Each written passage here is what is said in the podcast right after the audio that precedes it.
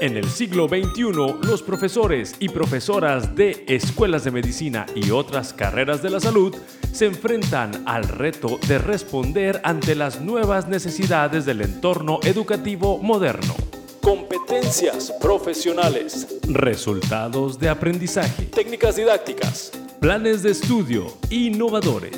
Simulación. Uso de tecnología educativa. Evaluación y retroalimentación al aprendizaje. Como las competencias docentes no siempre son innatas y tienen que desarrollarse, te presentamos el podcast Educación Médica. Hola, ¿qué tal? ¿Cómo están? Bienvenidos, bienvenidas profesores y profesoras a este episodio donde platicaremos sobre algunas recomendaciones para diseñar una asignatura que resulte atractiva para los estudiantes.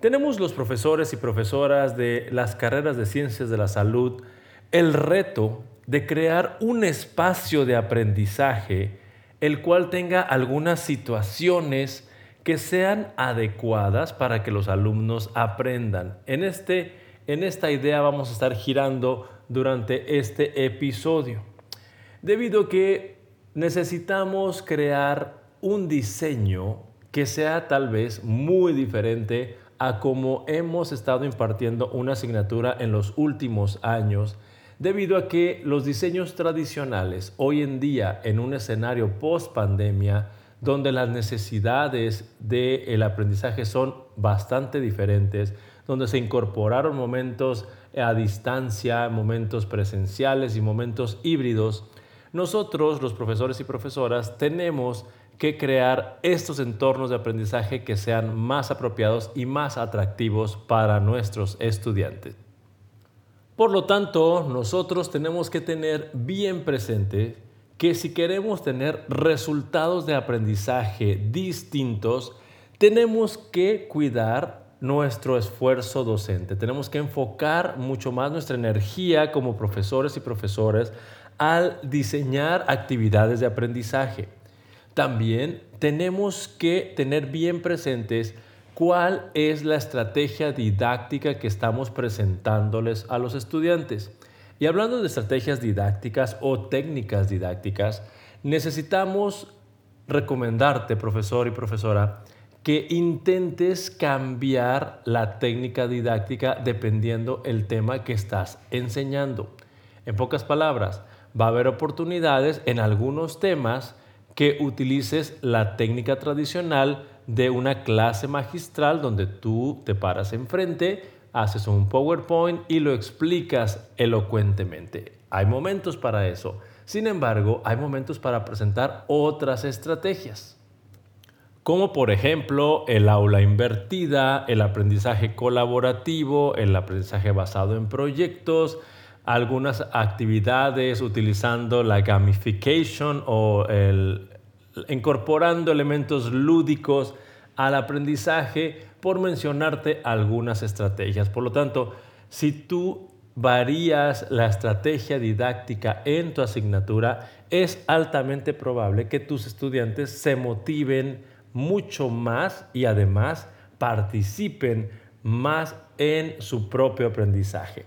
Sin embargo, yo creo que el esfuerzo que estamos hablando, el esfuerzo que tenemos que eh, implementar al diseñar la asignatura y las estrategias didácticas no van a ser tan exitosas si no tenemos declarado en la asignatura, ya sea en un sílabus, ya sea físico o que esté puesta en una aula virtual, los objetivos de aprendizaje específicos por cada tema o por cada subtema que vamos a estar enseñando en el aula.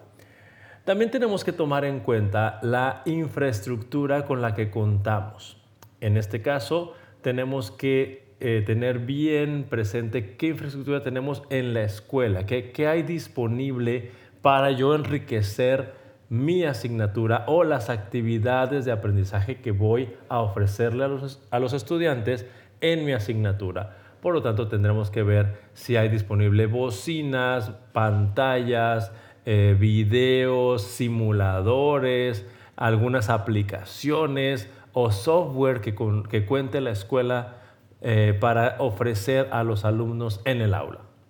En este rubro de la infraestructura es donde tenemos también otra oportunidad de innovación educativa incorporando algunos elementos que no estábamos acostumbrados a utilizar y que estos elementos que vamos a incorporar en las actividades de aprendizaje resulten atractivos para nuestros estudiantes.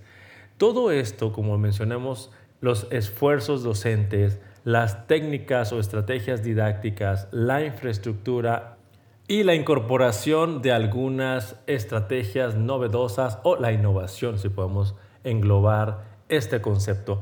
Es altamente probable que obtengamos diferentes resultados de aprendizaje o que los estudiantes vivan diferentes experiencias que les permitan tener un mejor resultado del aprendizaje. Quiero mencionarles que dependiendo de la asignatura en la que estás participando, puedes tener mejores conocimientos, puedes tener mejor desarrollo de habilidades o destrezas o lograr que los estudiantes desarrollen mejores actitudes profesionales y valores. Estos serían algunos resultados de aprendizaje eh, de manera muy resumida y muy global que podemos evidenciar en cada una de nuestras asignaturas. Otro elemento que me gustaría, o otros elementos que me gustaría compartir con ustedes el día de hoy, es que tenemos que evitar a toda costa, tenemos que evitarlo con toda la intención de que nuestros estudiantes al vivir nuestra asignatura adquieran conocimientos o logren aprendizajes que sean inertes.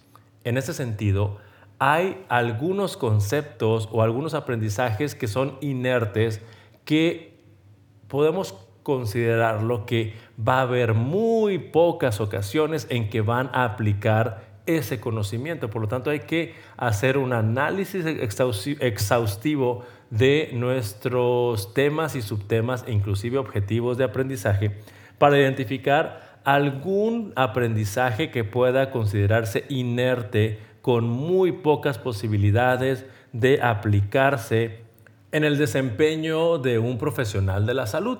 Así que les dejo de tarea que identifiquen cuáles conocimientos pueden resultar inertes. Otra cosa que tenemos que evitar es que los aprendizajes de nuestros estudiantes sean superficiales. Tenemos que lograr que los estudiantes profundicen argumenten y verbalicen cada uno de sus conocimientos, además que puedan aplicar esos conocimientos de una manera relacional, que puedan explicar mecanismos fisiológicos implementados, mecanismos fisiopatológicos que están presentes en los pacientes y que puedan demostrar que aplican criterios para un diagnóstico o que seleccionan adecuadamente la modalidad terapéutica. Por lo tanto, los conocimientos superficiales, en este caso, tenemos que lograr eliminarlo. Otra de las cosas que tenemos que evitar, sobre todo en aquellas asignaturas que tienen un elemento bastante práctico en sus contenidos, es que los estudiantes deben de evitar aprender mecánicamente. Mecánicamente significa que los estudiantes no pueden justificar por qué hacen tal o cual cosa, simplemente lo hacen por imitación, por costumbre y ahí es donde el aprendizaje mecánico se tiene que evitar porque muchas veces podemos estar fomentando la repetición de algunos errores o algunas omisiones que pueden repercutir en la calidad de la atención que les brindamos a nuestros pacientes. Por lo tanto, eh, hay que evitar los aprendizajes mecánicos. Otra cosa que tenemos que evitar al diseñar eh, eh, algunas actividades de aprendizaje, tenemos que evitar que los estudiantes tengan conocimientos desarticulados. Hace ratito lo expliqué al hablar de los conocimientos superficiales o de los aprendizajes superficiales tenemos que lograr que ellos articulen una cosa con la otra y relacionen un concepto con el otro o una situación con la otra. Tenemos que lograr que los estudiantes construyan puentes, construyan enlaces con sus conocimientos y la forma de lograr de, evidenciarlo es cuando los estudiantes pueden verbalizarlo por cuenta propia o pueden demostrarlo en un examen bien diseñado para demostrar esta articulación de conocimientos.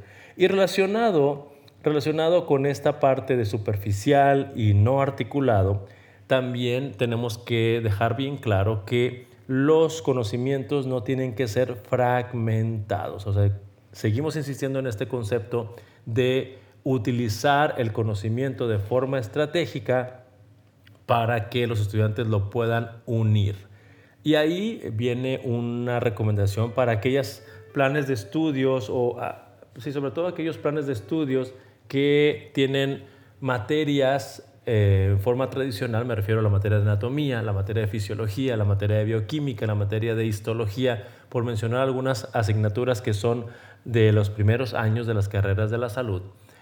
Es, se recomienda que haya algún momento en que los estudiantes puedan integrar estos conocimientos en algún escenario o contexto de aprendizaje. Y ahí sería adecuado que los profesores y profesoras de esas asignaturas pudieran hacer algún proyecto donde puedan diseñar un momento de aprendizaje donde los estudiantes puedan demostrar que pueden juntar todas esas piezas para que el conocimiento se haga más, más relevante. Otro, otro elemento que tenemos que evitar al diseñar una asignatura y que este detalle haga que los estudiantes no se motiven, tenemos que lograr que los estudiantes al aprender y al presentarles nosotros la información o la actividad, los estudiantes tienen que encontrarle sentido.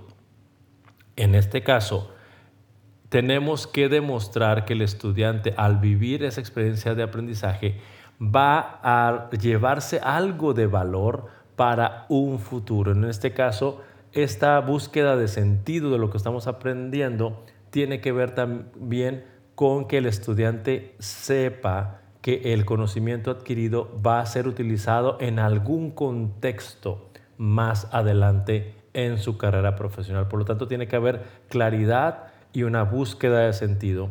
En pocas palabras, vamos a resumir lo que acabo de explicar, tenemos que evitar que los estudiantes tengan aprendizajes inertes, superficiales, mecánicos, desarticulados, relacionado con el siguiente punto, eh, que, que estén fragmentados, con poco sentido y que no le encuentren un contexto de aplicación.